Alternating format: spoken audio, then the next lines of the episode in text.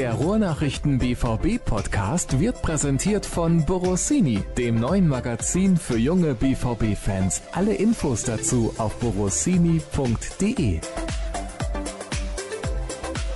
Laune ist großartig hier im BVB Podcast der Ruhrnachrichten. Da kannst du gerade noch mal wiederholen, was du vor zehn Sekunden gesagt hast. Ich find's ich find's schon dreist, muss ich wirklich sagen. Sag's bitte noch mal. Also wir hatten zur Erklärung, wir hatten leichte, leichte technische Probleme mal wieder. Leichte und. Gar keine ist eigentlich richtig. Ich habe dann gesagt, kurz bevor ich meckern muss, dass du ja wieder mal wie immer dilettantisch bist, hast du noch die Kurve bekommen und das richtig gut hingekriegt. Bei vier Anschlüssen und drei Kopfhörern können wir jetzt mal die Wahrscheinlichkeitsrechnung Dirk, da ist er deine Metier mit Excel Docs und so. Wie lange muss er da rumstecken, bis er alle drin hat hier? Ja. Schafft er aber. Ich kann das erklären. Natürlich. Es gibt eine wirklich logische Erklärung dafür. Wir nutzen hier so eine Hardware, die mittlerweile gefühlt jeder benutzt, der mit Podcasts irgendwie was macht. Vor allem, wenn man sich halt persönlich gegenüber sitzt, ist das ein tolles Gerät. Da gibt's richtig vier Stecker für Kopfhörer und vier Stecker, die dann auch an dem Headset das Mikrofon bedienen. Aber es gibt dann die einzelnen Channels und da ist entscheidend, dass wir mit diesem Gerät noch nie mit mindestens drei Personen zusammengesessen haben, sondern immer maximal nur mit zwei. Das heißt, ich musste die Phantomspeisung beim dritten Headset erst einstellen. Wahnsinn, oder? Phantomspeisung.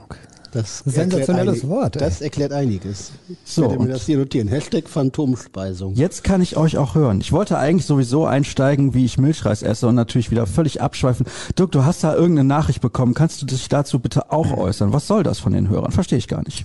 Das war ein Lob für unseren Podcast und mit, verbunden mit der, der kleinen Anmerkung, dass ich ja schließlich nichts dafür könnte, wenn der Kollege Staat ständig abschweift. Ich verstehe das aber auch gar nicht, dass ausgerechnet daran die Kritik jetzt groß wird. Das war, glaube ich, gar nicht als Kritik gemeint. Also, Ja, ich kann mir das auch nicht vorstellen. es war ein sanfter Hinweis nur. Entschuldigung, meine Gedanken sind gerade abgeschweift. Könnt ihr noch was dazu sagen? Dirk, weißt du, was Ortolane sind? Nein. Das ist Dirks Lieblingsessen. Nee, nicht Dirks, Entschuldigung, Jürgens Lieblingsessen in Weißweinsoße. Ich weise alles von mir. Und Irgendwas- entschieden zurück. Ich war früher im Nabu in Hamburg. Also ich weiß, Vögel zu beobachten. Ich kenne mich gut aus mit Vögeln. Sind wir jetzt schon komplett abgeschweift? Nein. Sollen wir an der Stelle schon wieder den, den Sprung schaffen, die Kurve kriegen zum Sport? Nein, natürlich nicht. Natürlich nicht. Ich muss das ja kurz erklären. Also die Hörer wissen es bereits. Nur Dirk scheint es nicht zu wissen. Ortolane sind Vögel. Und in Frankreich eine Delikatesse, stehen aber leider unter Naturschutz. Habe ich gehört, wo? Im BVB-Podcast der Ruhrnachrichten. Hier kann man sich nämlich bilden. so dem, sieht's aus. Mit dem Gast Jürgen Kors? Oder? So sieht's aus. Okay. Und es ging um die Tour de France. Das war der Aufhänger. Habe ich dich ja auch gefragt, nenne mir die Tour de France-Sieger der 90er Jahre. So, Ich habe mehr gewusst als der Kollege Kors, glaube ich. Ja, ist erstaunlich. Obwohl er viel mehr. bei ihm ja nur einer fehlte und du wusstest auch nicht alle. Und dann werde, werde ich kritisiert, dass ich mathematisch irgendwie, also, das passt ja auch nicht. So. Ich war da noch zu klein, um die Fernbedienung zu benutzen. Eigentlich müsste Dirk sowieso alle kennen. Natürlich. Ja. Ich habe damals, das habe ich ja, glaube ich, ja erzählt auch, äh, als du mich das fragtest, ich habe damals tatsächlich Stunden vor dem Fernseher verbracht.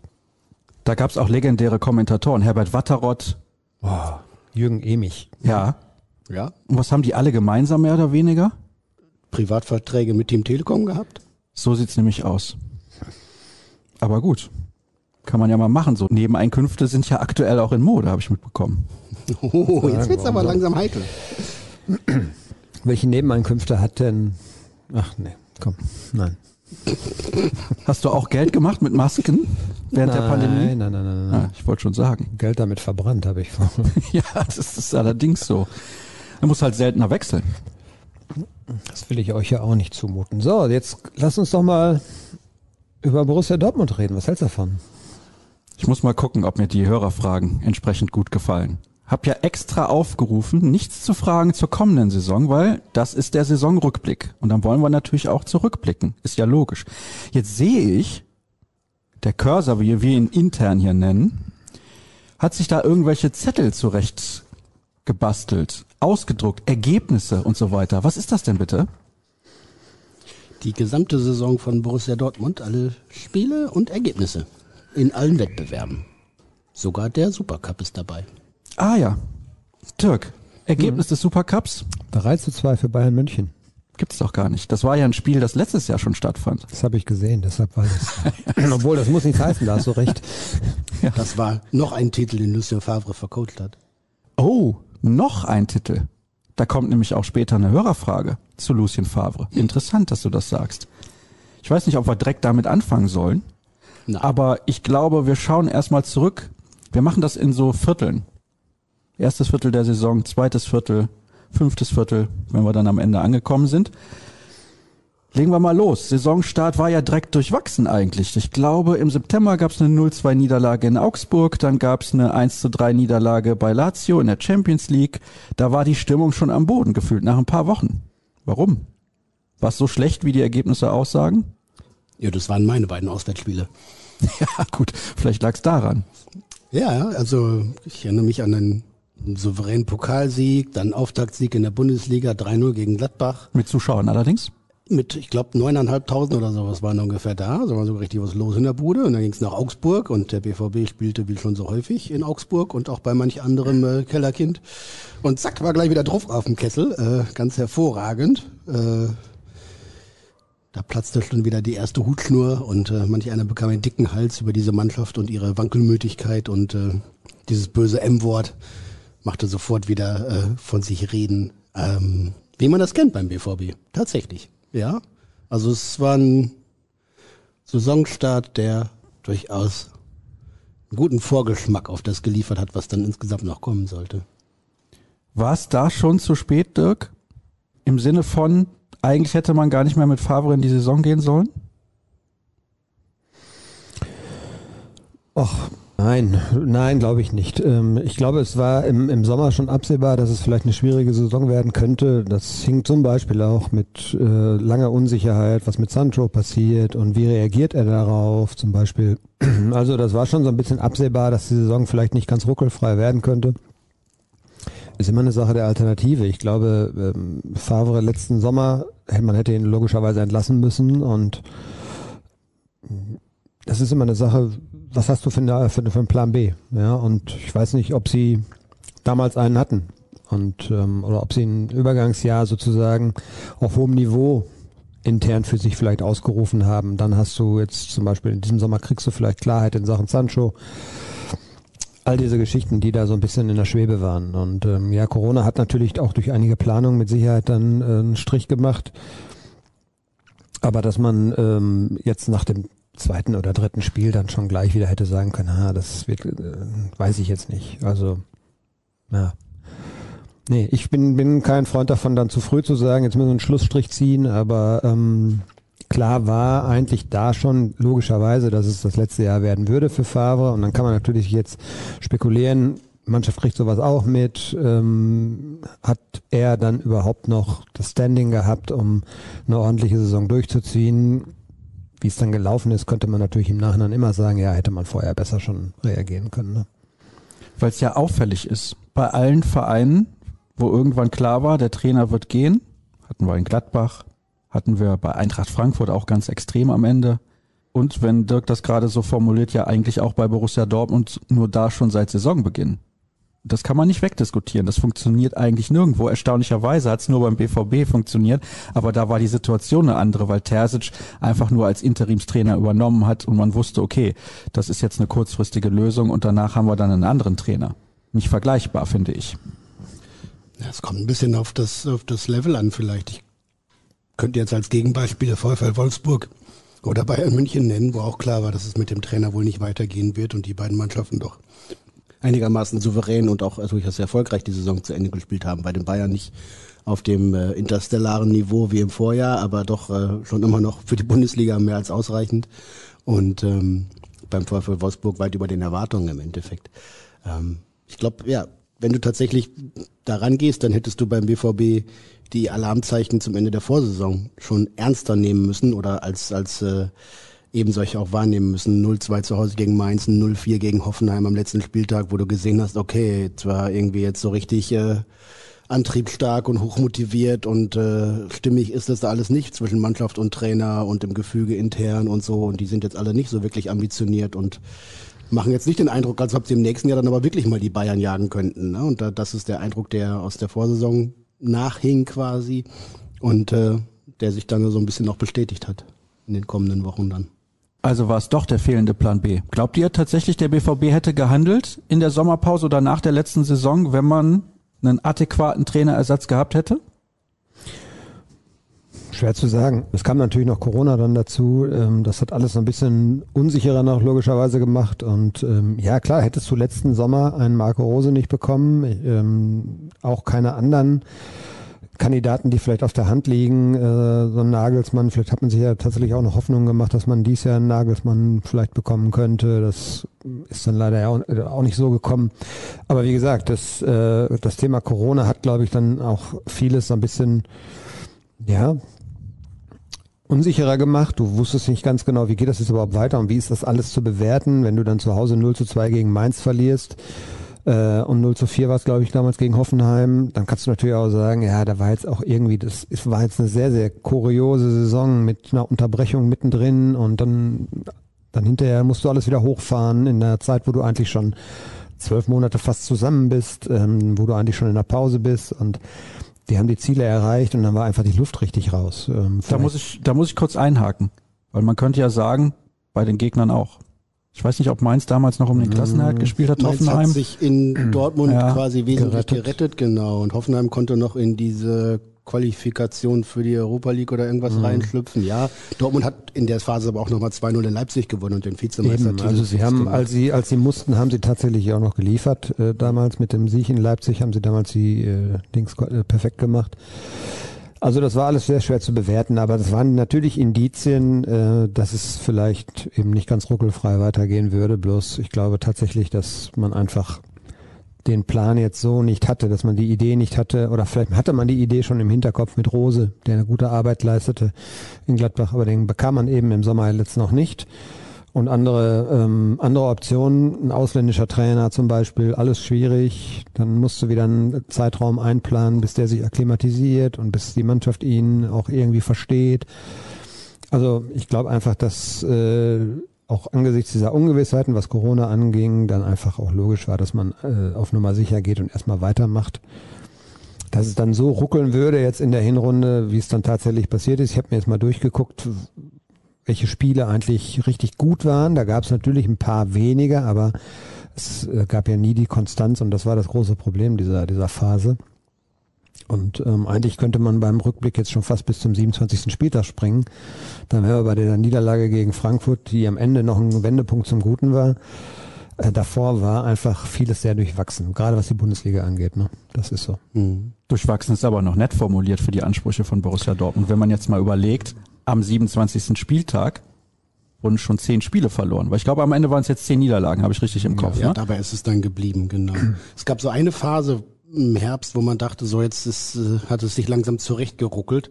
Ich erinnere mich noch dran, dass das irgendwann zusammengefasst habe nach dem Spiel gegen Brügge in der Champions League. Auswärts, da, das meinst du, ne? Ja, auswärts und danach auch zu Hause. Nicht gut gespielt, aber souverän gewonnen.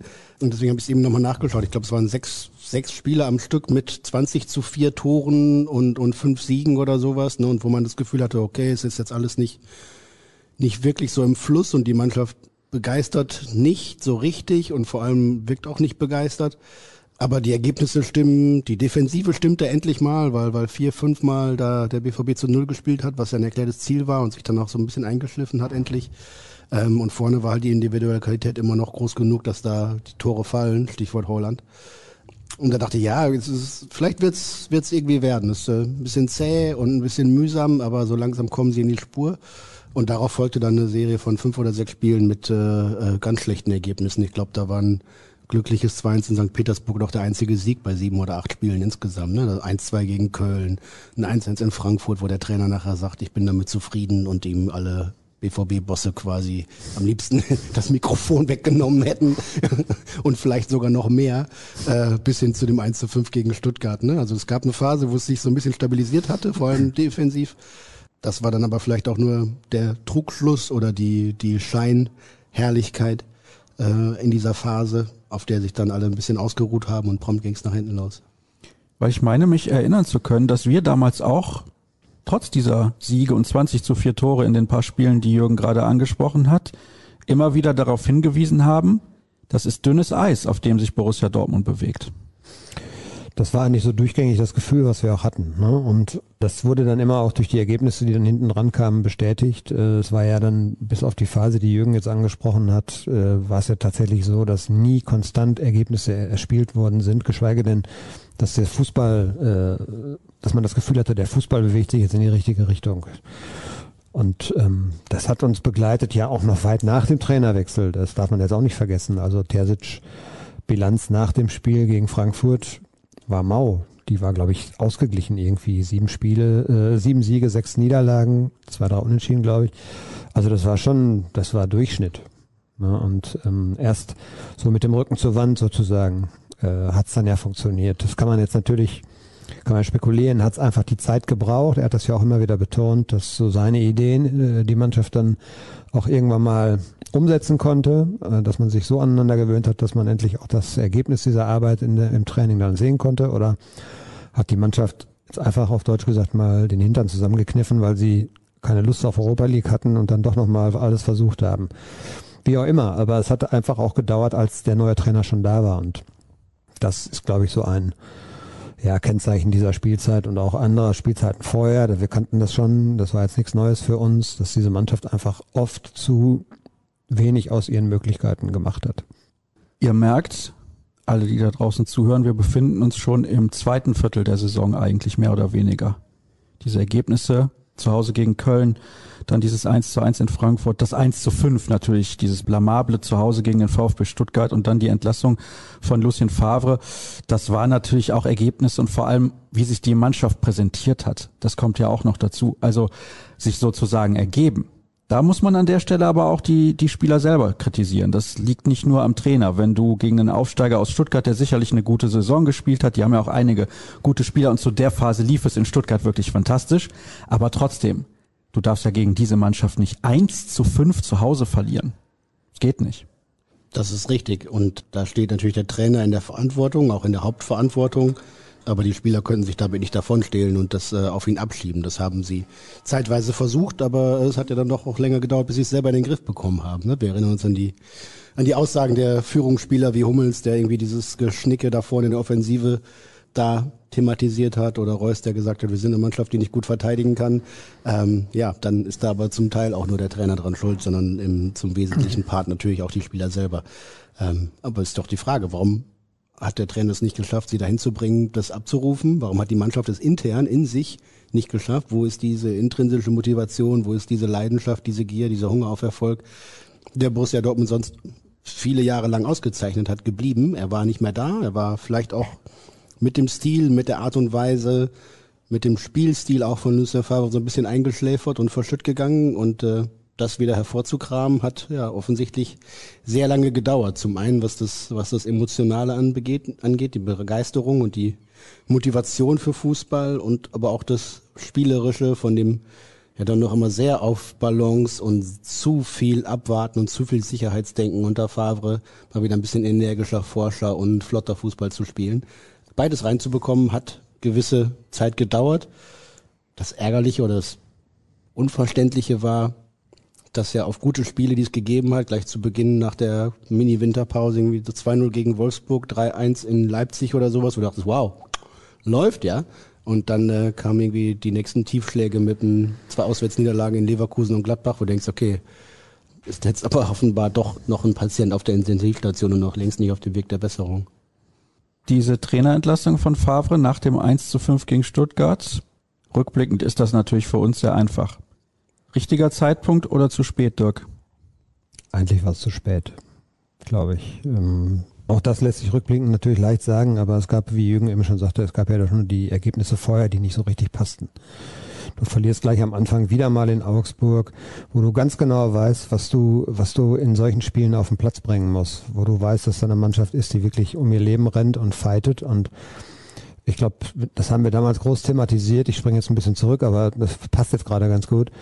Da war, glaube ich, Rainer und Bellingham, glaube ich, die richtig einstecken mussten, weil natürlich dann der Gegner auch sieht, okay, die spielen mit ganz vielem jungen Gemüse. Und den steigen wir mal so ein bisschen auf die Füße, aber die haben sich gewehrt und vom ganzen anderen Rest äh, haben wir das gar nicht gesehen in diesem Spiel. Da gab es etliche Partien, wo du das Gefühl hattest, warum wehren die sich nicht? Warum, warum muss jetzt ein 18-Jähriger vorbildlich sein, was Engagement, Einsatz äh, und, und Kampfkraft und so weiter angeht? Warum wehren die sich nicht gescheit? Warum, da sind dann ganz viele, das muss man ja auch sagen, von den etablierten Spielern komplett abgetaucht. Marco Reus war noch lange nicht da, ja, wo er am Ende der Saison war. Jaden Sancho hast du in der Hinrunde nicht gesehen. Der war unter ferner Liefen, da war ein Schatten seiner selbst. Und ähm, der Einzige, der einigermaßen regelmäßig geknipst hat, war Erling Haaland. Und auch alle anderen. Es gab Fehler hinten, zum Teil haarsträubend. Äh, auch bei Manuel Akanji, Emre Can war jetzt auch so einer, der immer als Kampfschwein vorausgehen, vorangehen will, aber der einfach viel zu viele leichte und doofe Fehler gemacht hat.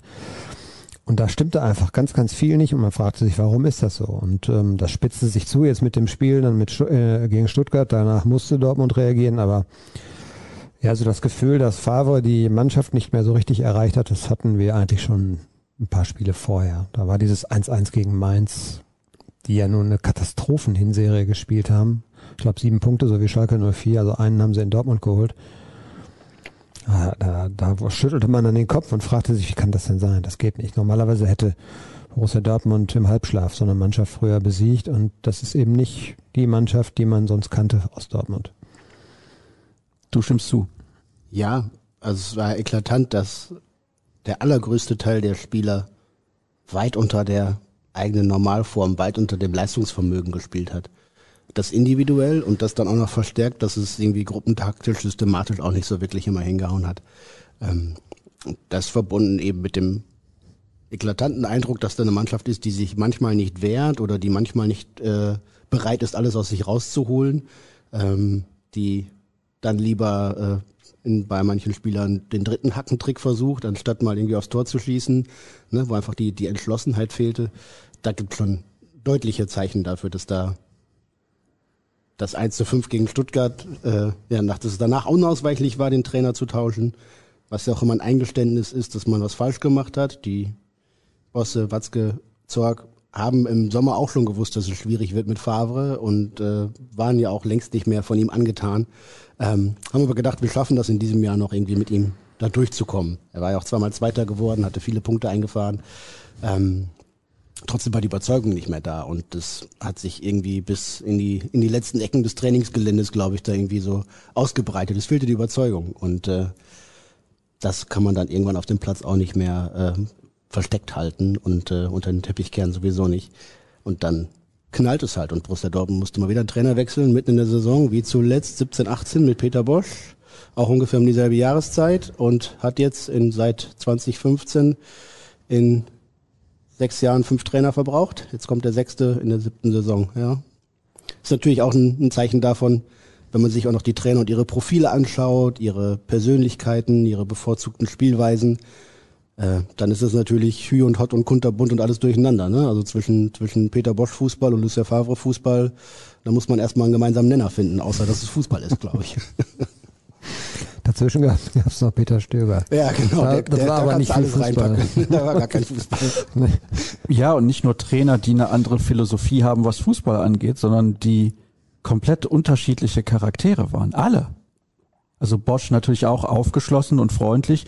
Stöger jemand, der der es liebt zu kommunizieren auch, der ja dann teilweise am Trainingsgelände noch immer die Interviews gegeben hat, weil er gerne mit allen gesprochen hat. Und Favre, der sich denkt, boah, eine PK muss das jetzt wirklich sein? Muss ich da noch ein Interview geben? Muss ich da noch ein Interview geben? Nachspielen auch am liebsten direkt zurück in die Kabine und für sich sein. Also das kam ja auch noch dazu, dass die drei völlig anders waren. Philosophie und Charakter. Ich erinnere mich auch und ihr sicherlich auch sehr gut und alle, die draußen zuhören, an die erste Pressekonferenz von Edin Terzic nach dem Spiel gegen Stuttgart sonntags, wo er sagt, ich habe die Idee von Fußball, dass ich lieber ein Tor mehr schieße, als zu kassieren und nicht andersrum. Das war der Wendepunkt. Auch so eine Aussage, so eine Idee von Fußball zu haben für die Mannschaft, weil das für die Mannschaft einfach besser passt. Für uns war es erstmal erfrischend, muss man jetzt mal ganz ehrlich so gestehen, denn äh, das war schon auch für uns lähmend, diese, diese Pressekonferenzen mit Lucien Favre. Jetzt muss man ehrlicherweise sagen, dass auch Edin danach so manches Mal ja äh, einige Nebelkerzen gezündet hat und sich ungern auf zum Beispiel bestimmte Personen, Aufstellungen und so weiter festgelegt hat. Aber das war insgesamt konnten wir deutlich besser natürlich mit seinen Ausga äh, Aussagen arbeiten. Ja, ähm, die Idee, die er hatte, das hat dann tatsächlich gedauert, wenn man das mal dann verfolgt hat, äh, bis die Mannschaft das tatsächlich auch umgesetzt hat. Und es war jetzt nicht nur so, dass sie auf äh, Teufel komm raus ja nach vorne gespielt haben. Ein Kernpunkt war auch, dass er sie defensiv stabilisiert hat. Und das war die Mischung, die hinterher super funktioniert hat. Wir haben hinten relativ wenig eigentlich zugelassen. Das war nicht mehr so vogelwild. Außer wenn sich dann mal wieder so ein äh, haarsträubender Fehler einschlich, wo man dann schlich, wo man dann ein Gegentor mal kassiert hat. Aber ansonsten war das doch deutlich vom gesamten Auftreten stabiler. Es haben vor allen Dingen die offensiven Spieler deutlich mehr mit nach hinten gearbeitet. Sancho, äh, Reus habe ich noch nie so viel Defensivarbeit leisten sehen, auch Reina. Und das hat insgesamt einfach dann griffig und äh, gut funktioniert. Und nach vorne hatten sie eigentlich immer ihre Qualitäten. Sie haben jetzt nicht so wild drauf losgespielt, sondern schon ein bisschen kontrolliert, wie ich finde. Aber sie haben die halt im Moment gut abgepasst. Das ist ja immer dann das Entscheidende. Wann musst du mal überfallartig kontern oder wann macht es Sinn, äh, vielleicht mal ein bisschen ähm, strukturierter zu spielen? Das haben sie deutlich besser hinbekommen. Aber es hat gedauert. Also von der Ankündigung, wir wollen jetzt äh, offensiv spielen und am liebsten dann vier schießen, wenn wir drei kassieren. Ähm, das bis dann dahin, dass es so auch kam, dass sie viel geschossen haben und, doch, und noch weniger kassiert haben. Da hat es tatsächlich auch einige Spiele gedauert. Mhm. Ich erinnere mich noch an Aussagen, ich glaube von Mats, auch von Edin, die ziemlich treffend das Problem beschrieben haben, dass Dortmund in dieser Phase Anfang 2021 einen Heidenaufwand betreiben musste, um zu Torschüssen und zu Abschlüssen und zu Toren zu kommen.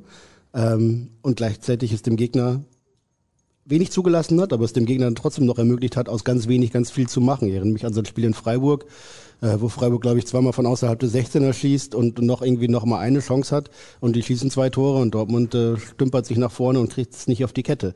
Ja, und davon gab es einige Spiele. Es äh, gab nur eins gegen, wo war das, das Sahnetor, war das gegen Mainz da von Öztunali?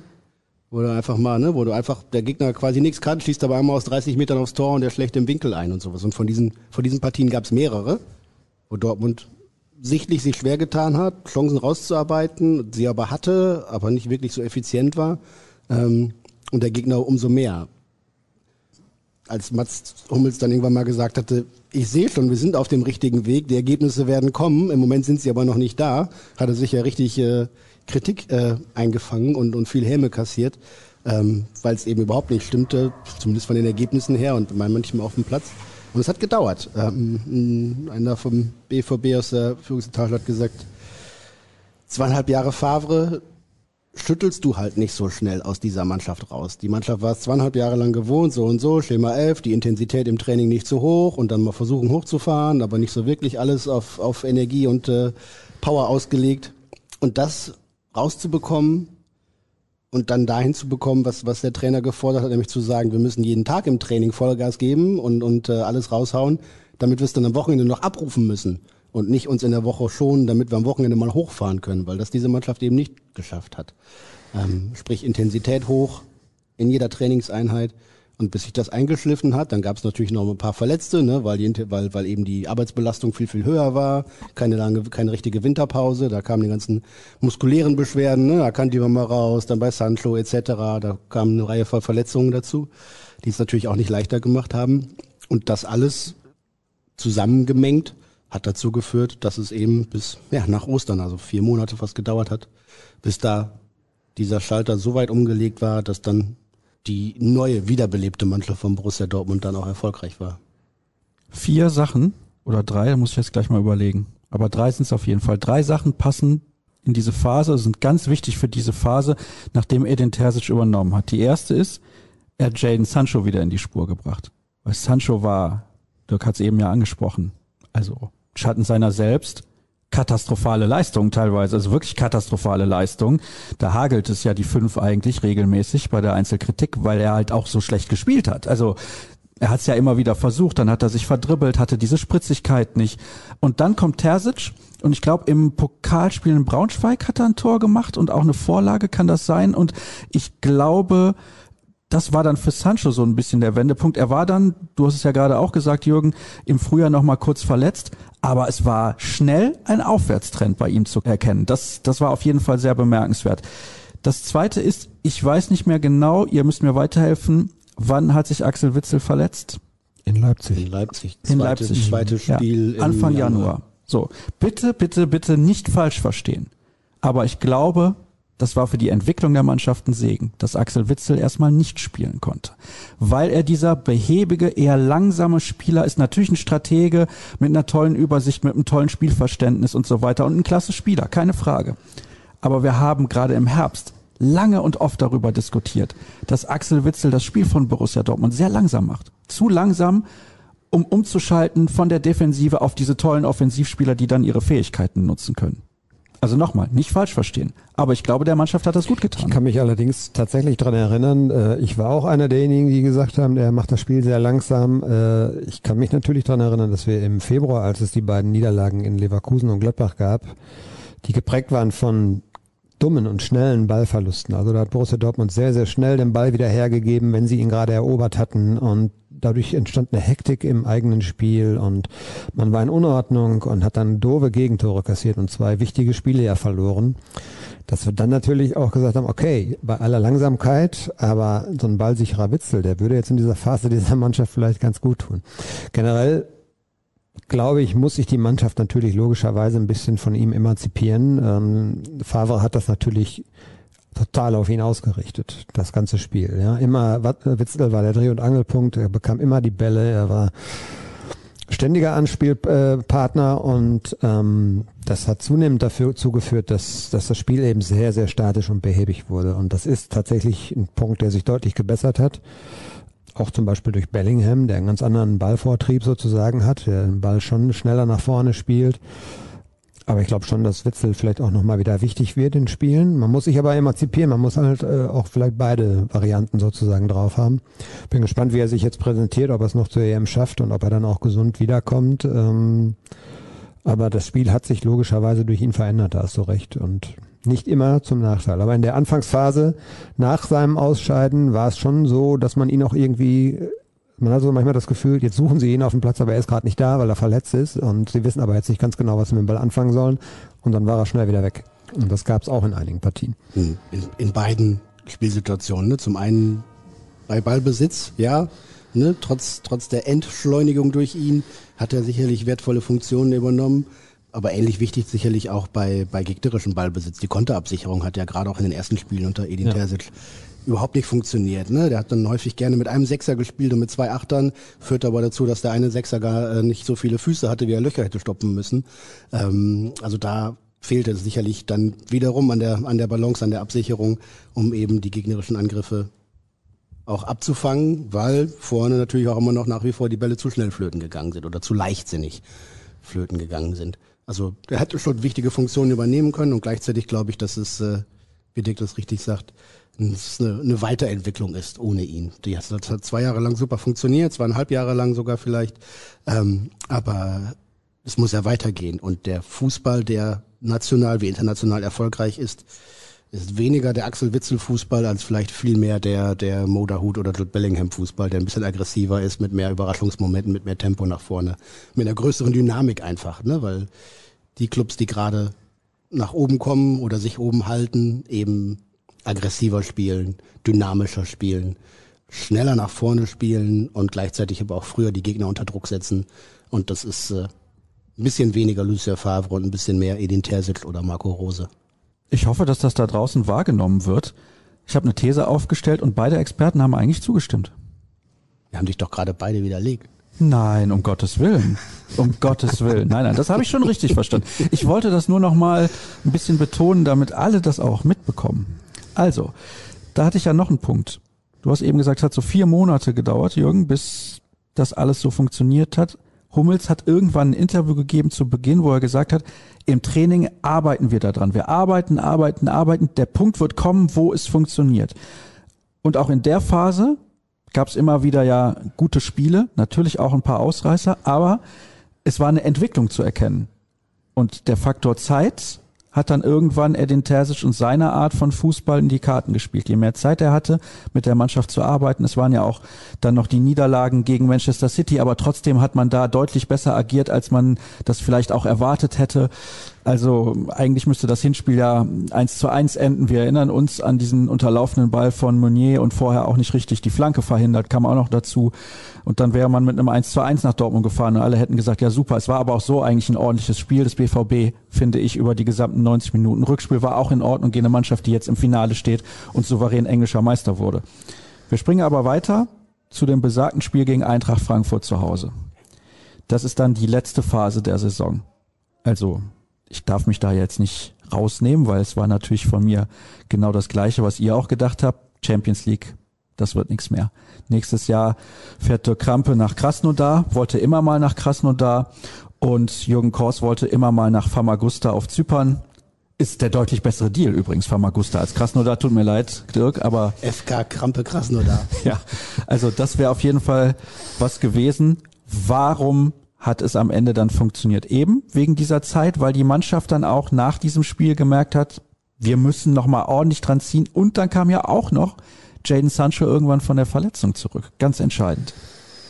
Ja, das, was, was wir eben auch schon ein bisschen thematisiert haben. Äh, erstmal hat, glaube ich, tatsächlich das gegriffen, was äh, Terzic dann über Wochen im Training so ein bisschen versucht hat zu implementieren. Und ähm, dann ein, ein Positivpunkt oder der Positivpunkt auf der Liste, glaube ich, ist, dass er halt die wichtigen Spieler in die Spur gebracht hat. Und du kannst als Borussia Dortmund nicht nur mit Erling Haaland in die Champions League einziehen. Das hat man ja gesehen, dass das schwierig wurde. Er hat die ganze Zeit über ja getroffen und ähm, du brauchst auch einen Sancho, du brauchst auch einen Reus. Vor allem dann, wenn dann ein Rainer, der in der äh, ersten Phase der Saison ja äh, gut performt hat, dann einfach mal ein normales Tief hat als 18-Jähriger und ähm, dem hat die Pandemie, glaube ich, richtig zugesetzt, weil er einfach alleine war, weil der seine Familie nicht hier hatte. Und ähm, da hast du ganz viel Zeit zum Nachdenken, wenn du zu Hause sitzt. Ein Brand hat durch, durchgängig nicht funktioniert. Das ist der einzige, den er nicht hinbekommen hat so richtig, obwohl es zum Schluss so ein bisschen zumindest besser wurde, aber so richtig, nicht richtig gut auf jeden Fall.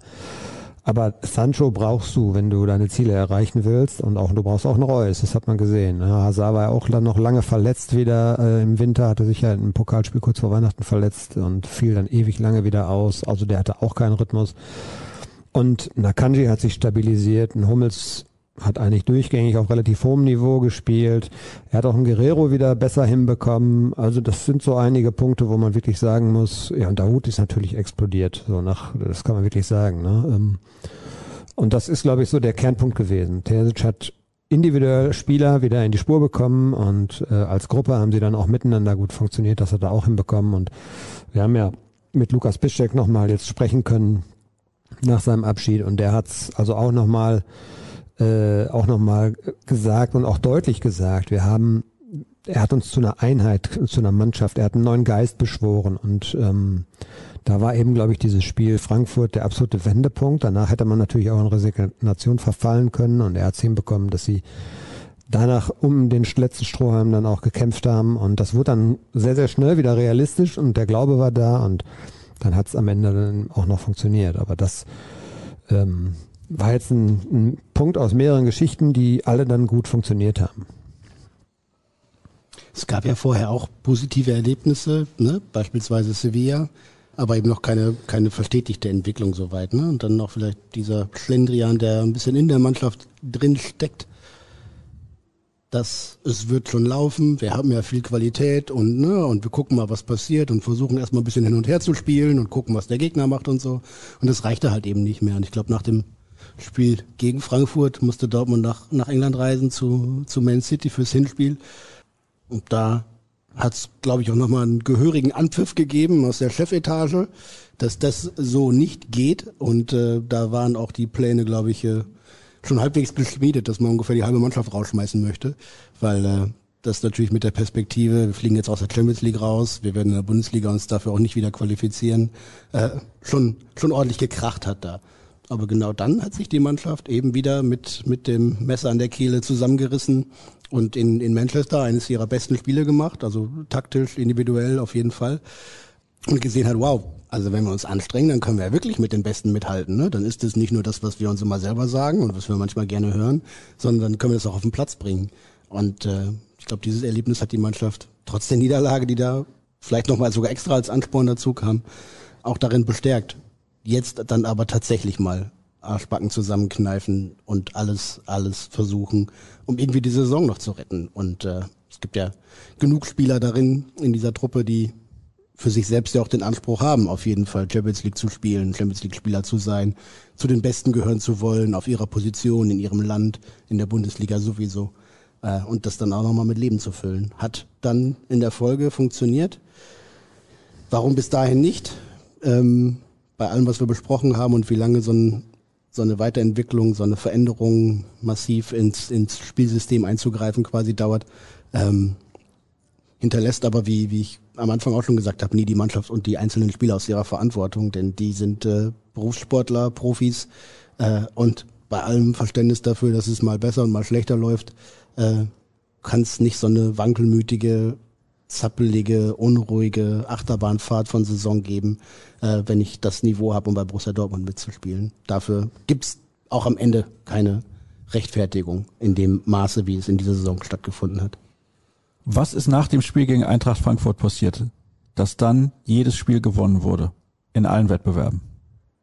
Ja, ich glaube, haben wir, haben wir ja gerade thematisiert. Also die Mannschaft stand mit dem, äh, mit dem Rücken zur Wand. Und ich glaube dann, vielleicht kam dieses, äh, weil du gerade eben sagtest, Manchester war jetzt so vielleicht so ein Wendepunkt, da haben sie gemerkt, ja, da geht sowas sogar was gegen die Besten ich kann mich erinnern, das fand ich, war eins der besten Spiele der Saison, äh, Leipzig, der Sieg in Leipzig. Ähm, an, Anfang Januar war das ja, da hatte Terzic ein paar Trainingstage, er hat vorher gegen Wolfsburg gewonnen, dann kam Leipzig und man hat dort, wie ich finde, taktisch und ja, analytisch, wie man auch rangegangen ist und eben von der Einstellung her eins der besten, wirklich eins der besten Spiele gemacht. Vielleicht kam das ein bisschen zu früh, weil dann kam halt wieder, ja gut, es läuft ja, ne, so nach dem Motto, ja gut, jetzt haben wir vielleicht mal ein paar schlechte Spiele gehabt, aber guck mal, wir gewinnen hier in Leipzig, ja, und es war relativ souverän und läuft also, ne? Und ähm, dann war der Februar ja Murks, das muss man wirklich sagen, äh, mit den Niederlagen Gladbach, Leverkusen und ähm, ja, das war, also Frankfurt war für mich der Wendepunkt, weil danach jedem klar war,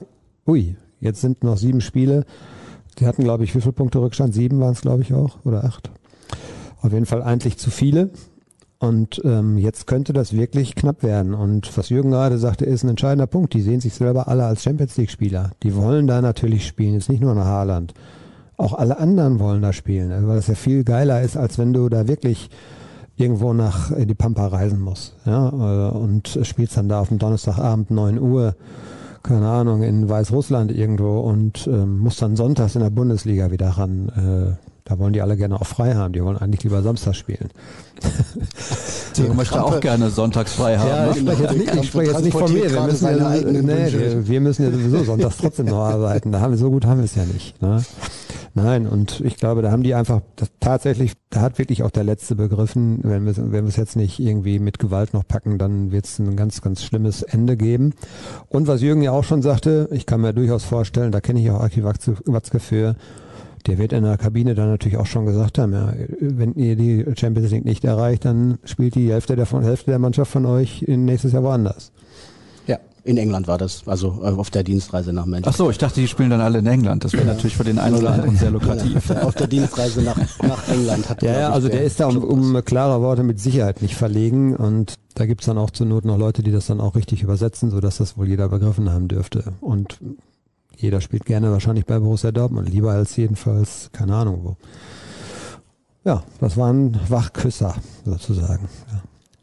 Inhaltlich falsche Aussage von mir eben.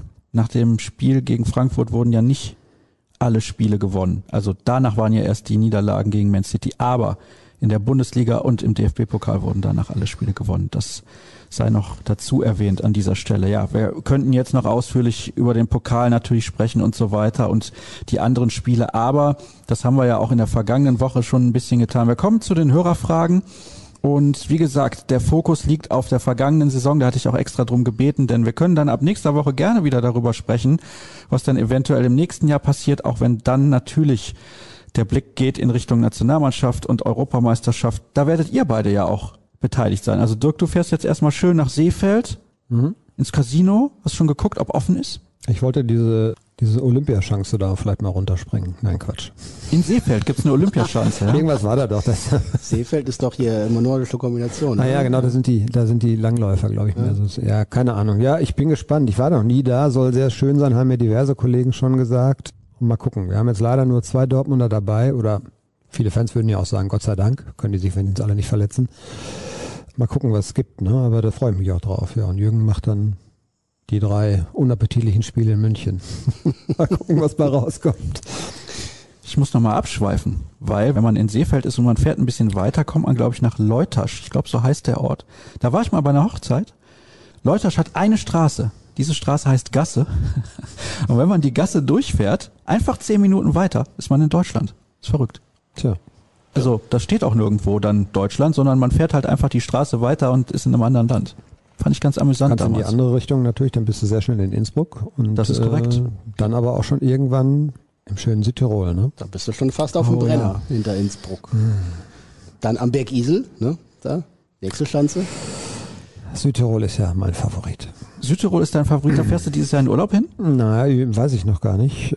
Ich habe das Problem, dass ich noch nicht geimpft bin und mal gucken, ob sich dadurch die Urlaubspläne nicht ein bisschen verzögern oder ins Stocken geraten. Mal schauen, wie das das so entwickelt. Keine Ahnung. Nee, Südtirol war ich jetzt vor der WM 2014. Also wenn ich zur Nationalmannschaft ins Vorbereitungstrainingslager fahre, hat es bislang immer zum Titel gereicht. Ja, also du warst einmal da Ich war 2014. 2014 einmal da, ja. Das bedeutet aber, Deutschland wird dieses Jahr Europameister. Könnte so sein, ja. Muss. Entschuldigung, du hast gerade gesagt, immer wenn du da warst. So ist bislang die Serie. Ja. Und Tirol, Südtirol, das ist ja im Prinzip das Gleiche. Ja, das stimmt. Gottes Willen. Jürgen guckt schon böse. Aber es ist Jürgen, kulturell, ich kann Jürgen das sagen, ich kann das sagen, es ist kulturell das Gleiche. Da lässt er den Stift vor Ja, Jürgen, Schreck ist jetzt, fallen. Jürgen ist jetzt ein bisschen verschreckt, weil er natürlich dann zum Halbfinale nach Baku, da muss, das muss er erstmal organisieren. Ja, das kann nicht passieren. Die Endrunde ist ja in London, ne? Ja, das weiß ich. Nein, ich wollte jetzt mal ein bisschen. Ja, ja. Also ja, es ist ja ein bisschen kurios, ne? Diese multinationale Europameisterschaft. Den einen Aspekt finde ich schön, zu sagen, wir sind Europa, wir können die Spiele auch überall stattfinden lassen. Ähm, fand ich einen charmanten Gedanken, dass natürlich die eigentliche Absicht damals bei Platini war es ja noch da war, äh, von, den Oh, kleinen, von den kleinen Verbänden auch die Stimmen einzukassieren, wenn man denen auch mal ein, zwei EM-Spiele dazu schustert, äh, ist natürlich die, die andere Seite der Medaille.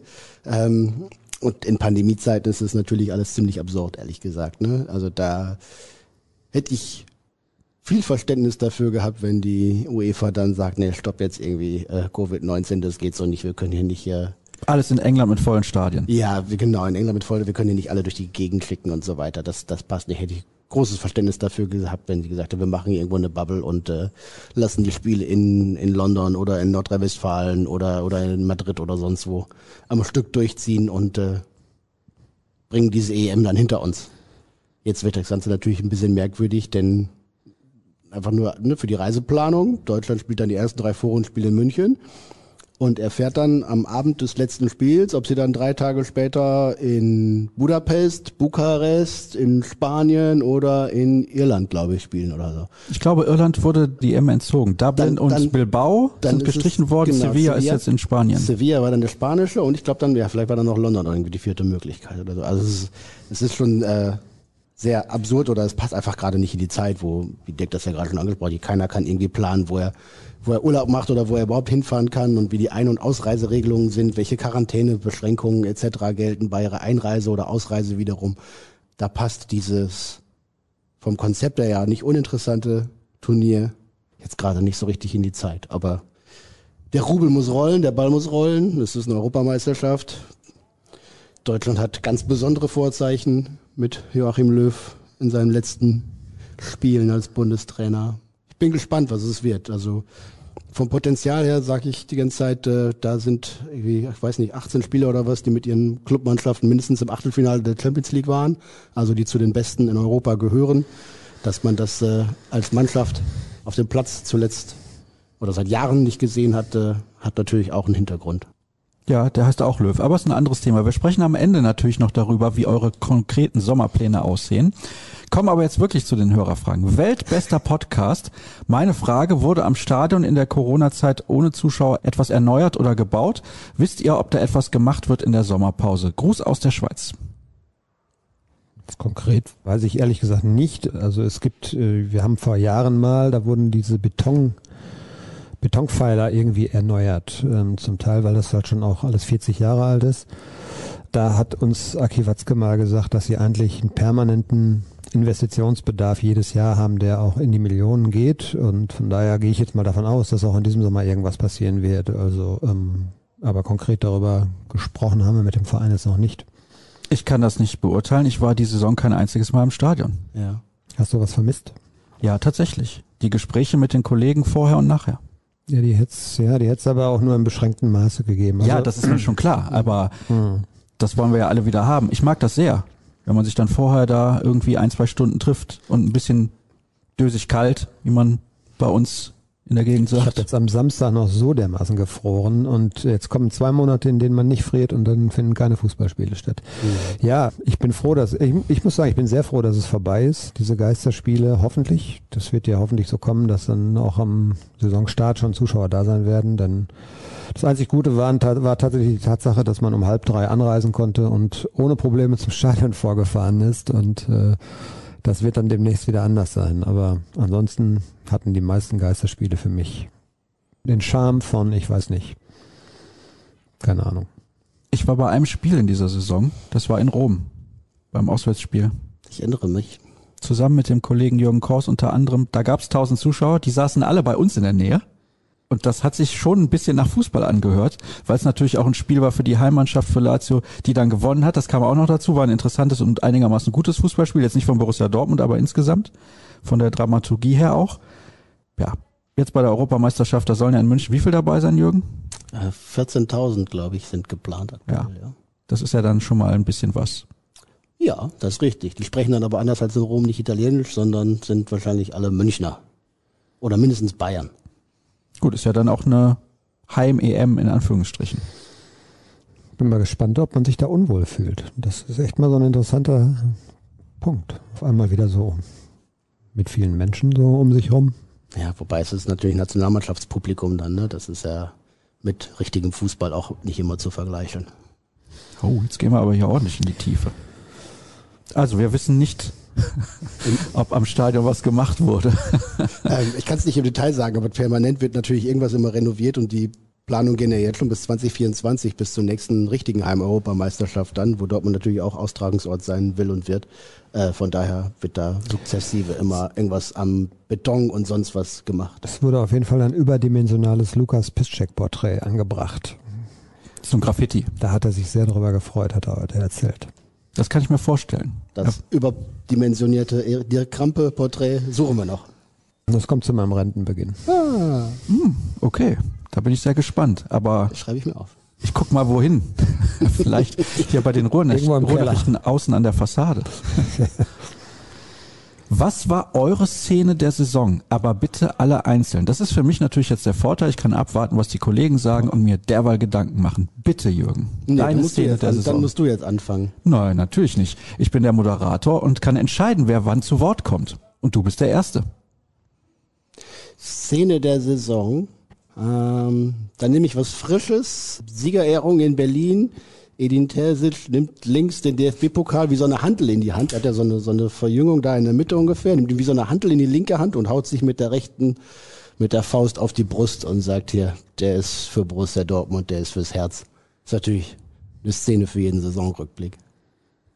Ich hätte jetzt auch eine Terzic-Szene gehabt. Eiskip ist nicht, ich auch. Ja, ja, das war halt auch die beste Phase der Saison, ja, muss man vielleicht sagen. Also ähm, mich hat immer an der Seitenlinie schon begeistert, wie er da mitgegangen ist. Und da gab es ja dieses, es gibt dieses eine Bild, das war gegen Leipzig, glaube ich, beim Meisterschaftsspiel allerdings, meine ich, äh, wo der Schlusspfiff ertönt. Sie haben gewonnen und ähm, Terzic biegt sich so richtig, das könnte ich gar nicht nachmachen, hätte ich sofort Rücken. Äh, und ähm, ja, das, diese Inbrunst, die finde ich einfach, das ist dann cool. Ne? Das hätte man natürlich von Lucien Favre so in dem Maße nicht gesehen.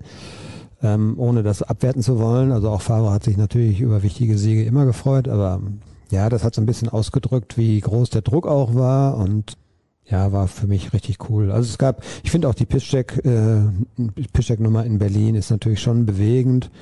Ist jetzt auch ein Spieler, den ich ja von Anfang an hier auch mit sozusagen begleitet habe und der war immer ein netter und sympathischer Typ.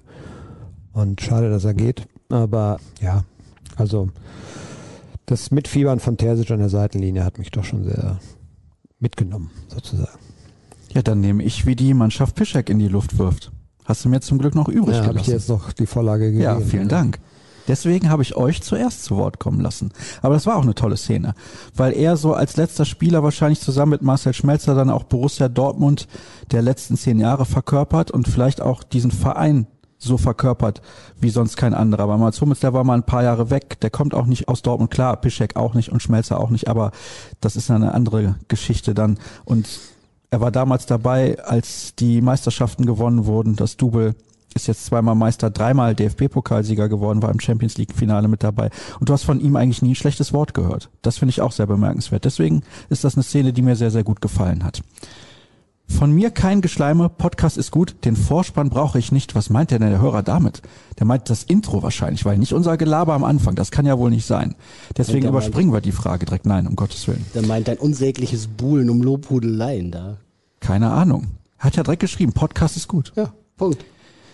Es gab auch bei den ganzen Teenagern erhebliche Leistungsschwankungen. Wie kann man damit planen, um sich darauf einzustellen? Kannst, kannst du nicht planen, glaube ich, tatsächlich in dem Alter nicht. Äh, Du kannst mit einer ziemlichen Gewissheit sagen, dass es mal kommen wird innerhalb einer Saison. Wann ist der, wann der Zeitpunkt ist, ist, glaube ich, ganz schwer zu sagen. Auch da fand ich, haben sie das vom, vom Fingerspitzengefühl her ganz gut gemacht. Ich glaube, Terzic hat sich auch Rainer gut zum Beispiel angenommen und hat dann dafür gesorgt, dass er zumindest mal dann wieder ein, zwei Highlights setzen konnte. Also er war jetzt noch nicht ganz, glaube ich, aus dem Gröbsten raus am Ende. Er hat dann auch wieder ein paar Rückschläge gehabt und ähm, das muss man, glaube ich, bei so jungen Spielern einkalkulieren. Das lässt sich, glaube ich, nicht verhindern. Und du planst es am besten so, indem du ihnen äh, die Rolle, die sie haben, ja, indem die nicht vielleicht gleich so tragend ist, wie sie bei Rainer am Anfang der Saison schon war. Also äh, das ist ja eigentlich so die Idealvorstellung, dass solche Spieler dann mitschwimmen, helfen, wenn sie helfen können, wenn sie in Form sind, aber ansonsten man sie auch in Ruhe sich entwickeln lassen kann. Und am Anfang der Saison war es, glaube ich, schon so, dass Rainer zu viel Last auf seinen Schultern hatte, weil Sancho eben nicht funktioniert hat, weil Reus noch nicht da war, wo er jetzt ist, weil Brandt schlecht war, weil äh, Hazard nicht äh, fit war richtig und da lastete schon sehr viel Druck auf ihm und das äh, war, glaube ich, dann insgesamt nicht förderlich. Und am besten machst du es so, die können in einer gut funktionierenden Mannschaft dann auch Akzente setzen, aber wenn sie dann halt mal ein paar schwächere Phasen haben, dann ist es nicht, nicht ganz so dramatisch. Ne? Das war am, leider in diesem Jahr nicht so. Ja, das war mit auch einer der Kardinalfehler, glaube ich, in der Planung ne, dieser Mannschaft, dieses Kaders für die Saison, dass du gerade in der Offensive so viele junge Leute hattest, dass du eben eigentlich damit rechnen musstest, dass es Leistungseinbrüche geben wird, dass du aber nicht dafür gewappnet warst, dass du sie irgendwie auffangen kannst. Ne? Na klar kann man von dem Julian Brandt mehr erwarten mit seinen 200 x Bundesligaspielen. Ähm, Torgan Hazard verletzt sich, aber dann waren er tatsächlich auch nur noch junges Gemüse und rekonvaleszent äh, und entsprechend ja, musste man mit diesen Schwankungen, glaube ich, dann auch, auch rechnen oder war eben vorher nicht gewappnet, sie aufzufangen. Danke für eine tolle Podcast-Saison. Wollt ihr vielleicht Awards vergeben? Zum Beispiel Spieler der Saison, Spiel der Saison, Tor der Saison. Wenn es negativ sein soll, vielleicht auch Enttäuschung der Saison oder wenn der BVB nur einen Spieler abgeben dürfte, wer dürfte es sein? Das machen wir jetzt der Reihe nach. Und zwar kurz und knapp. Keine Erläuterung, sondern einfach nur die Antwort. Wir fangen an mit Jürgen. Spieler der Saison. Erling Holland? Das Spiel der Saison. 3-2 in Sevilla. Tor der Saison. Das 2-0 von Holland in Wolfsburg. Enttäuschung der Saison. Thomas Meunier? Und wenn der BVB nur einen Spieler abgeben dürfte, wer würde es sein? Ist damit gemeint einen der Top-Leute oder? Das kannst du dir völlig frei aussuchen. Ah, okay. Einen von denen, den man nicht mehr hier haben möchte vielleicht. Ja, da kann, also ich kann jetzt ja jemanden irgendeiner aus der dritten Reihe nennen, aber damit ist ja jetzt keinem geholfen. Nee, dann kannst du einen anderen nennen. Ein Spieler, den man abgeben können könnte, der eine relevante Rolle spielt. Vielleicht perspektivisch, wenn es ein gutes Angebot gibt, müsste man vielleicht mal am kleinen Denkmal von Thomas Delaney rütteln, weil er in dieser Form von den jüngeren Spielern auf seiner Position überholt wird. Sehr gut. Spieler der Saison von Dirk Krampe. Ja, es gibt ja eigentlich nur Erling Haaland. Das, da kommen wir nicht drum rum. Dirk, komm. Ohne Erklärung. Dirk. Deswegen geht's direkt weiter. Ja, ja, Spiel ja. der Saison. Pokalfinale Leipzig. Tor der Saison. Sanchos Schlenzer an Gulaschi vorbei. Im Ligaspiel war das, glaube ich, ne? Oder war das? Nee, das war im Pokalfinale. Gut, dass er sich dran erinnern kann. Hm, ja, schon wieder so lange her. Ja, schon wieder zwei Wochen her. Ja. Enttäuschung der Saison. Julian Brandt. Und der eine Spieler, den der BVB abgeben dürfte. Also die offensichtliche Antwort kommt von beiden nicht. Nico Schulz. Natürlich. Ja, aber das ist ja, das ist ja billig. Also ich würde auch, ich würde das dann so machen wollen wie Jürgen, dass man dann natürlich schon einen nimmt, der eine tragende Rolle hat. Weil das ist, glaube ich, mit der Frage tatsächlich gemeint. Wenn es einen wichtigen Spieler gäbe, den man abgeben müsste, vielleicht aus wirtschaftlichen Gründen, wer, wer würde am ersten ersetzbar sein? Dann würde ich vielleicht mal tatsächlich sagen, Manuel Akanji, wenn dann Axel Sagadou fit ist. Interessant. Interessant. Ja, ist halt die Frage, ne? welchen Spieler kannst du leistungsmäßig auffangen? Für wen kriegst du noch ein bisschen Geld? Ich habe Delaney genannt, weil er auf seiner Position mit Bellingham, mit Dahut, im Zweifel mit Chan und dann Standby noch Axel Witzel natürlich äh, Jungs hat, die vieles, viele Sachen besser können oder ähnlich gut können und die Perspektive überholen würden und weil du ihn vor seinem letzten Vertragsjahr vielleicht nochmal ihm den Traum erfüllen könntest von der Premier League und dafür vielleicht auch nochmal im zweistelligen Millionenbereich eine Ablöse äh, generieren könntest. Ich möchte Thomas Delaney persönlich unbedingt gerne in Dortmund halten, weil ich ihn einen der sympathischsten Spieler finde, die der BVB im Kader hat. Aber wenn ich irgendwie Erlöse generieren müsste und nur ein Spiel abgeben müsste, wo es mir schwerfallen würde, dann würde ich wahrscheinlich aus sportlichen Gründen sagen, ihn könnte man schmerzlich aber ersetzen. Das glaube ich auch. Und ich habe Nico Schulz deswegen so ins Spiel gebracht, beziehungsweise sehe das als offensichtlich. Hat einen sehr, sehr guten Vertrag, aber er spielt nun wirklich nie, weil Guerrero so viel besser ist. Und wenn es Lösungen gibt, und man muss nicht Schulz spielen lassen, dann machen das ja alle Trainer irgendwie. Also, ja, also du lachst, Jürgen, aber er ist fußballerisch so weit hinter allen anderen her in dieser Mannschaft. Das finde ich schon erstaunlich. Also, dass der irgendwie Bundesliga tauglich ist, da müssen wir nicht drüber reden. Aber er galt ja mal als die Lösung auf der linken Seite in der Nationalmannschaft. Das kann man sich ja gar nicht mehr vorstellen. Und er funktioniert eigentlich nur in einem 3-5-2 auf der linken Seite Mittelfeld. Wenn er da die ganze Bahn für sich alleine hat, wenn er mit Tempo kommen kann. Ich finde ihn aber auch fußballerisch beziehungsweise technisch ein bisschen limitiert. Und da passt es eigentlich nicht mit diesem Klein-Klein, was die anderen Spieler alle zu spielen in der Lage sind. Also das passt für mich da irgendwie vorne und hinten nicht zusammen. Wir haben ein bisschen Zeitdruck, deswegen machen wir weiter mit der nächsten Frage. Bellingham, was für ein unfassbar guter 17-jähriger Spieler. Meiner Meinung nach eine der besten Neuverpflichtungen. Kann man ihn halten auf Dauer? Definiere Dauer. Fünf Jahre. Ui, fünf Jahre ist viel. Fünf Jahre ist viel. Ich glaube, er hat ja selber das auch entsprechend formuliert, dass Borussia Dortmund für ihn die Wahl war, die er getroffen hat, weil er hier die allerbesten Perspektiven sieht, um sich auf höchstem Niveau weiterzuentwickeln. Äh, er hat ja nicht gesagt, Borussia Dortmund äh, wird der Verein, zu dem ich jetzt mit 17 wechsel und mit 37 dann irgendwann meine Karriere beende. Äh, ich glaube, dazu ist dann auch irgendwann der, der Wunsch zurück in die Heimat und in die, die beste Liga der Welt zurückzukehren, bestimmt irgendwann da. Ähm, aber so bodenständig und geerdet, wie er eigentlich ist, glaube ich, sieht er auch, dass er da durchaus noch zwei, drei Jahre in Dortmund hat. Also zwei. Also dann hätte er drei Jahre insgesamt hier gespielt. Äh, wenn die Entwicklung so weitergeht, wird es spätestens im nächsten Sommer schon ja irgendwie ein, Wettbieten um ihn geben. Äh, mal gucken, wie er dann damit umgeht. Aber wenn er, also wenn er nach diesem unfassbar starken ersten Jahr noch ein ähnlich gutes draufsetzt, dann äh, möchten den, glaube ich, alle englischen Clubs gerne verpflichten. Und spätestens in zwei Jahren wird es dann irgendwann auch unmoralisch werden. Nein, nein, nein, nein, nein, das darf nicht passieren. Jude Doch. Bellingham, das macht man ganz clever, macht man zum Kapitän, wenn er so 22 ist. Wunderbar. Funktioniert hervorragend, sehe das schon. Dazu müsste er aber noch fünf Jahre hier spielen. Ja, sag ich doch. Oder vier. Ist ein toller Junge, ganz bestimmt. Ich glaube, ich glaub, der BVB wird auch weiter damit leben müssen, dass die äh, gerade die Top-Performer, die sich hier super weiterentwickeln, das wird dann irgendwann bei Mokoko auch ein Thema werden. Äh, das wird bei Haaland nächstes Jahr das Thema sein und bei Bellingham dann vielleicht in zwei, drei Jahren. Und das ist, glaube ich, die Kunst, dass du das so verteilst, dass du im Jahr maximal einen verlierst, weil sonst schwächst du deine Substanz zu sehr. Aber dass der nicht auf ewig hier spielen will, ich glaube, da müssen leider alle mit leben, denn wie Jürgen schon sagte, der will auch irgendwann in die Heimat.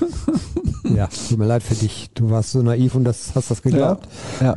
Ich glaube ja auch, dass Sancho noch Vielleicht, bleibt. vielleicht, Kommt der äh, Nächste. vielleicht überrascht er uns ja tatsächlich. Werden wir dann sehen. Sancho wird davon abhängen, ob sich ein Verein findet. Ich glaube, Sancho wird gehen, wenn der Verein kommt, wenn es irgendeinen gibt.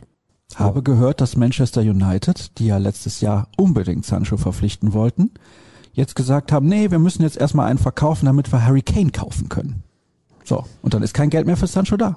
Es war ja auch letztes Jahr schon kein Geld. Die wollten Ja. ihn ja durchaus haben, aber sie hatten letztes Jahr schon das Geld nicht. Da war es allerdings noch ein bisschen mehr. Ja, ist aber den, genau ach so, das- ja, bitte, du möchtest noch was melden. Bitte. Ja, da kommt ja jetzt genau so ein Steinchen ins Rollen. Ne? Wenn so ein Harry Kane dann mal den Verein wechseln will, dann ist es natürlich ein gleichen Gesamtvolumen, wo in der Folge, in der Kette dann jede Menge weitere Transfers hinterherklappern. Ne? Dann haben wir Harry Kane auf dem Markt, Sergio Aguero auf dem Markt.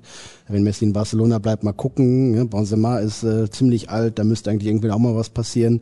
Also das kann alles noch Wolken annehmen, die wir vielleicht noch gar nicht ahnen können, wenn erstmal dieser erste große Transfer quasi durch ist oder, oder sich andeutet und dann die anderen dann nachsickern. Aber aktuell kann ich mir gut vorstellen, wenn keiner für Sancho das Geld bietet, dann bleibt er halt. Also er hat da auch er vor einem Jahr, vor anderthalb Jahren schon immer betont, dass er sich hier eigentlich wohlfühlt. Und wer sich die letzten Wochen vor Augen führt, äh, der äh, kann gar nicht zu dem Eindruck kommen, dass Jadon Sancho sich in Dortmund nicht mehr wohlfühlen würde.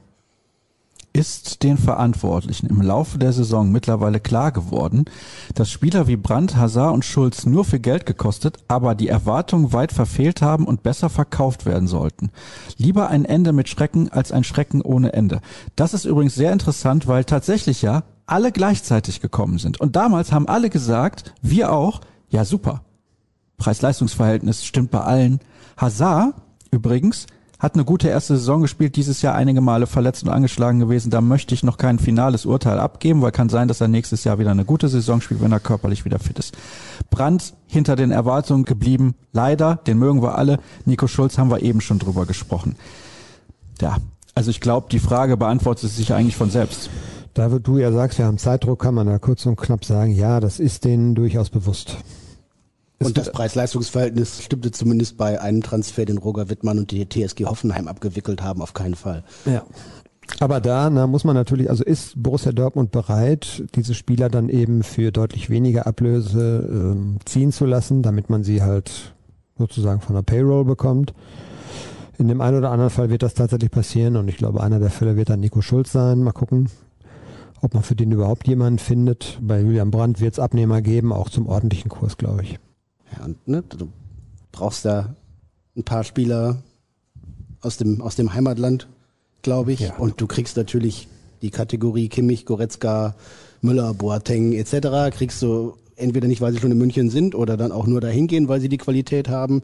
Und dann musst du halt gucken, was in der zweiten Reihe da ist. Und dann sind wir bei Matze Ginter, dann sind wir bei Julian Brandt etc., die es bei den Bayern vielleicht wahrscheinlich nicht packen würden. Und die kannst du dann vielleicht zum BVB lotsen und locken. Ähm, aber ja, die 1A-Kategorie deutsche Nationalspieler kriegst du nicht. Die sind entweder bei den Bayern oder gleich im Ausland. Und dann kriegst du halt die, die 1B-Kategorie und musst hoffen, dass sie funktionieren. Die kosten dann allerdings aber auch schon wieder, weil sie eben deutsche Nationalspieler sind und hier zum BVB wechseln. Ganz starker Podcast. Schön, dass Sascha wieder auf den Beinen oder vielmehr am Mikro ist. Vielen Dank. Welche Spieler waren eurer Information nach wichtige Ansprechpartner der Bosse, als Favre entlassen wurde? Und wer waren in der Kabine die Lautsprecher? Ja, da sind wir logischerweise bei Marco Reus und da sind wir auch bei Mats Hummels. Ja, dann wäre die Frage ja beantwortet. Ja, ich glaube, das sind die wesentlichen Mannschaftsführer, die jetzt ja auch in der Schlussphase der Saison, als es musste, auch vorangegangen sind mit Leistungen, mit Worten, aber auch mit Taten. Allerdings, ne, kann, darf man das auch nicht falsch darstellen. Ich kann mich äh, erinnern an ein 3 zu 3 gegen SC Paderborn, ungefähr vor anderthalb Jahren, als Favre auch schon mal auf der Kippe stand, wo Leute wie Reus und Pischleck gesagt haben, ne, wir möchten mit dem Trainer weiterarbeiten, alles gut. Ja, also das ist jetzt nicht so, dass die da ständig schließen würden und jede Chance nutzen würden, um einen Trainer zu kegeln. Bei all den jährlich wiederkehrenden Diskussionen um das Trikotdesign, könnt ihr uns mal den Prozess der Entstehung näher bringen? Wer redet mit und wer entscheidet am Ende? Welche Anteile haben Verein und Ausrüster? Redet sonst noch jemand mit? Und wenn ich mir die beiden hier so angucke, würde ich doch schätzen, im Bereich Mode und Design ist nicht Dirk Krampe mein Ansprechpartner, sondern Jürgen Kost, der hier mit einem modischen Schal als Accessoire sitzt und der auch schicke jetzt. Mützen hat. da lacht er laut. Also ich würde jetzt mal sagen, da musst du einen extra Podcast mit Florian Gröder Das, machen. das ist klar, das wusste Ja, ich. aber- Eigentlich eine Sondersendung, aber Ich hätte jetzt gesagt, die nehmen irgendwelche undefinierten Drogen, gucken, was ihnen dann vor den Augen so passiert und entwerfen danach dann das neue Trikot. Nein, das ist. und weißt äh, du mit welchem Programm die das machen? Sag mir. Paint. so, Gute alte Paint. ja, wir wissen es nicht eigentlich. Doch, doch. Ja, Ja, natürlich weiß Ja, er es. Natürlich weiß ich, es. Ich habe mich irgendwie vor ein, zwei Jahren mal intensiver damit beschäftigt. So. Tatsächlich. Es ist ein fast 18-monatiger Prozess, bis das neue Trikot dann zum, zum Verkaufsstart für die Saison vorgestellt und in die Shops gestellt wird. Mit ewig vielen Absprachen zwischen den Designern, dem Ausrüster, dem Club.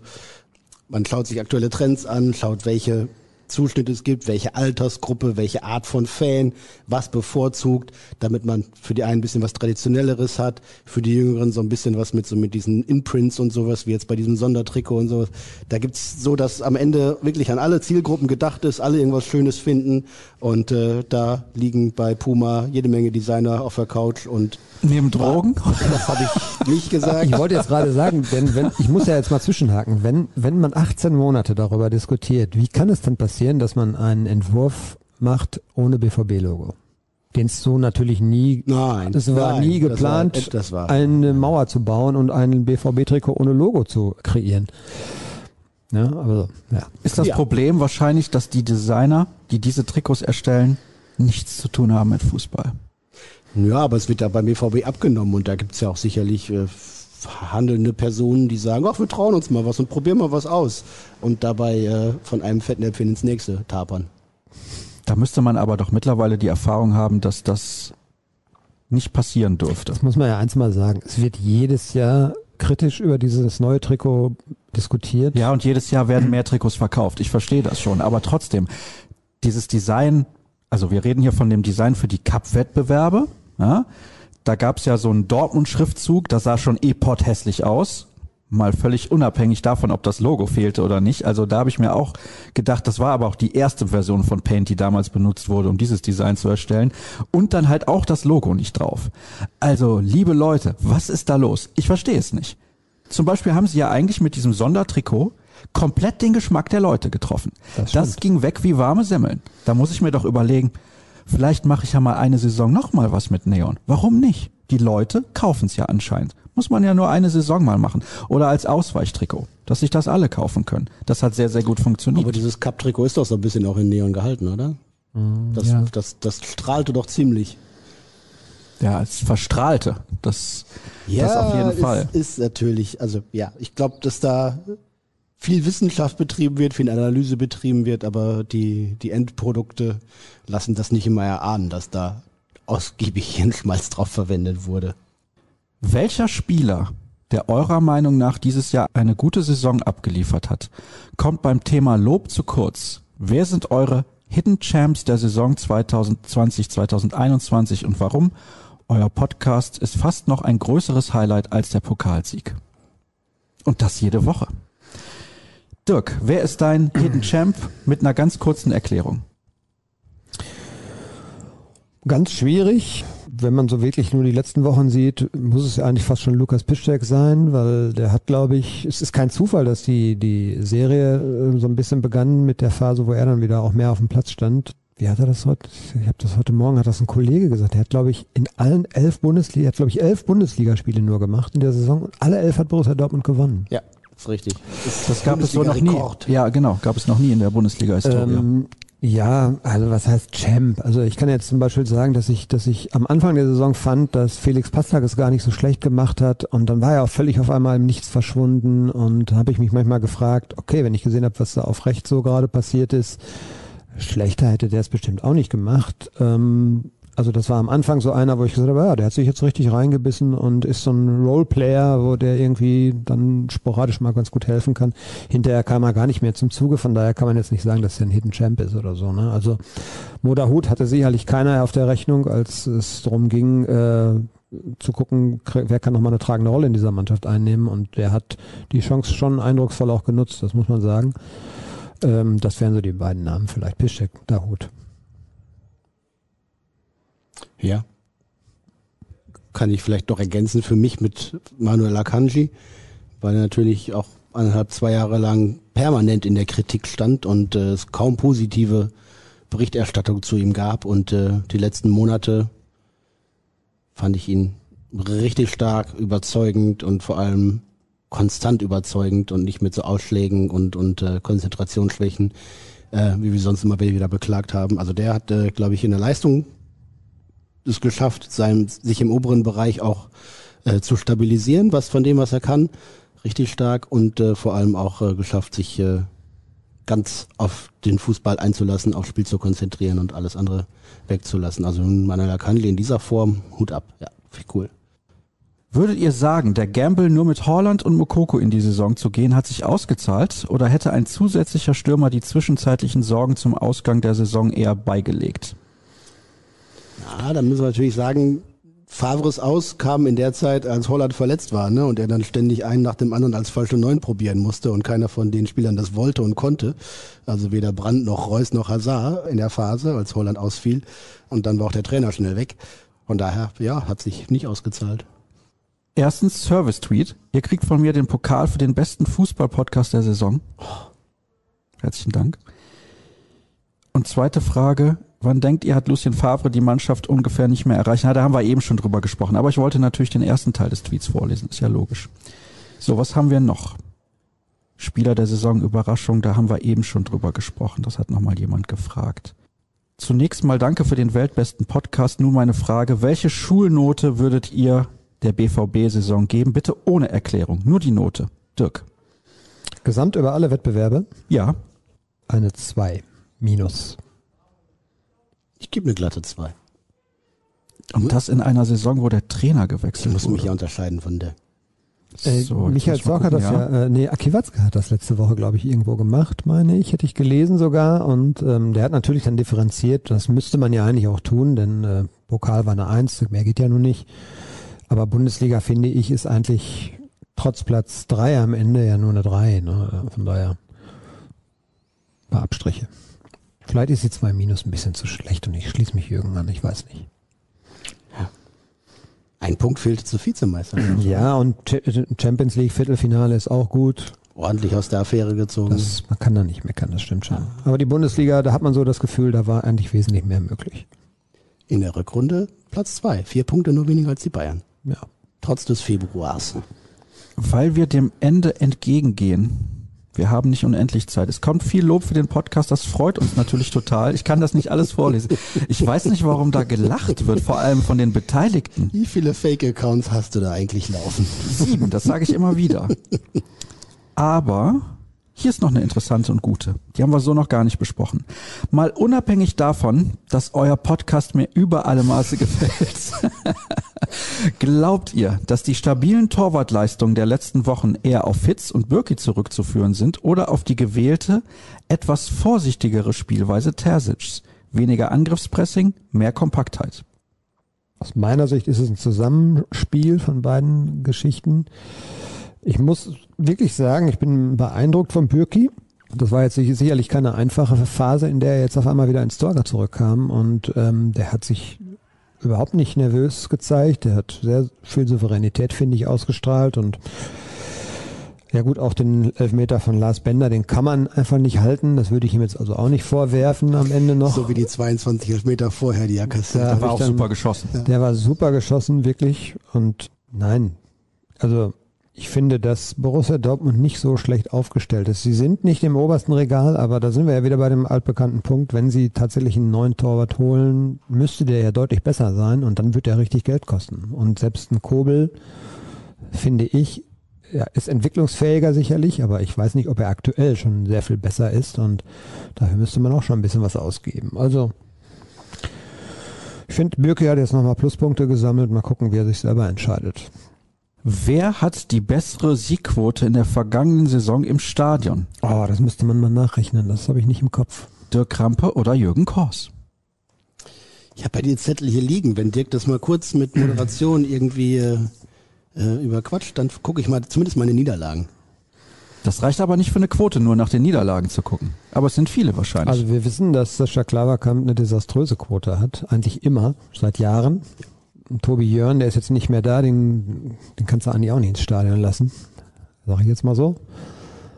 Bei uns beiden geht's klar. Ich weiß gar nicht. Ich habe die Niederlagen gesehen, 1 zu 2 gegen Frankfurt, 1 zu 3 in Rom, 2 zu 4 in Gladbach und 0 zu 2 in Augsburg.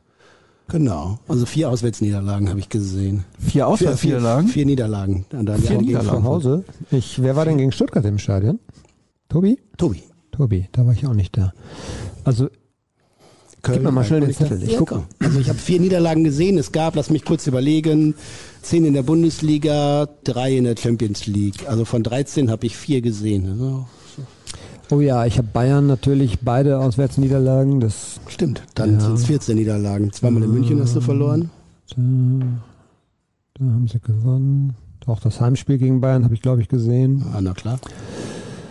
Ähm, und ich war in Berlin, Union.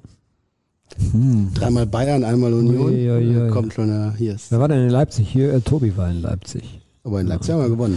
Leverkusen bin ich gewesen, 1 zu 2. Ja, guck, siehst du, schon fünf Niederlagen, Dirk. Fünf von 13. Das hilft aber alles nichts. Klavi war, in, ja war in Freiburg und, Klavi war in. Freiburg und die Niederlage war unverzeihlich. So, haben wir es doch. Ja.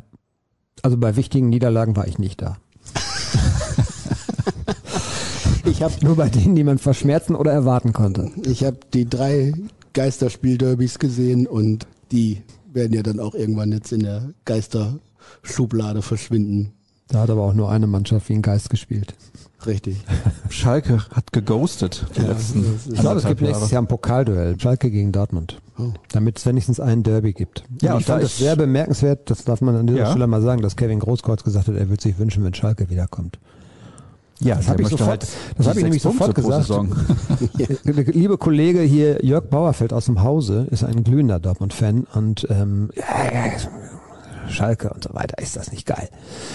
Und da habe ich gesagt, da wirst du dich dran zurückerinnern, wenn Holstein Kiel dann demnächst in Dortmund spielt und du sitzt da auf deinem 60 Euro teuren Sitzplatz und siehst ein langweiliges Spiel und vermisst die Derby-Atmosphäre. Dann wirst du äh, dich vielleicht mal daran zurückerinnern, dass das vielleicht schöne Zeiten waren. Man hat ja auch verlässlich gepunktet gegen Schalke am Ende immer. Ne? Also von daher waren das ja aus Dortmunder Sicht.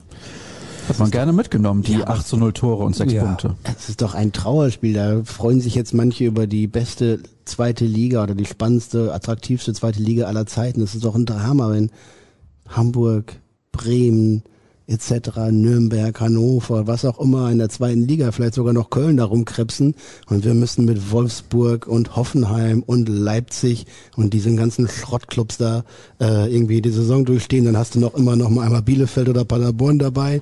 Jetzt kommt Fürth, das ist genauso austauschbar wie Ingolstadt oder sonst irgendwie was. Ja, und eine Auswärtsfahrt nach Kiel ist wahrscheinlich äh, ja ein nettes, netter Wochenendtrip, aber äh, in ein vernünftiges großes Fußballstadion mit einem heißen Spiel zu fahren. Ja, und da wollte ich gerade sagen, du musst mal schauen, was dir verloren geht an Zuschauerkapazität. Mhm. Schalke fehlt als Arena, Hamburg fehlt als Arena, Bremen passen auch 45.000 rein, jetzt kriegst du Fürth, da passen rein 20. Mhm. Boah, Bochum bin ich mir nicht mehr 30. sicher.